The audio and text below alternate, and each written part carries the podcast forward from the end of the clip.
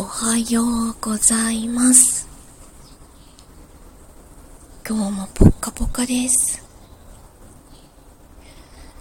まだまだ世間はゴールデンウィークなんですけど、息子は、えっ、と、3日4日と休みだけで、もう今日から部活に行きました。強豪校なので、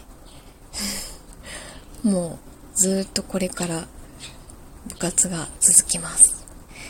なので、お弁当を作って、6時半に送り出しました。眠いので、二度寝をしようかなと思ったけど、すっかり目が覚めちゃったので、もう動き出そうと思います。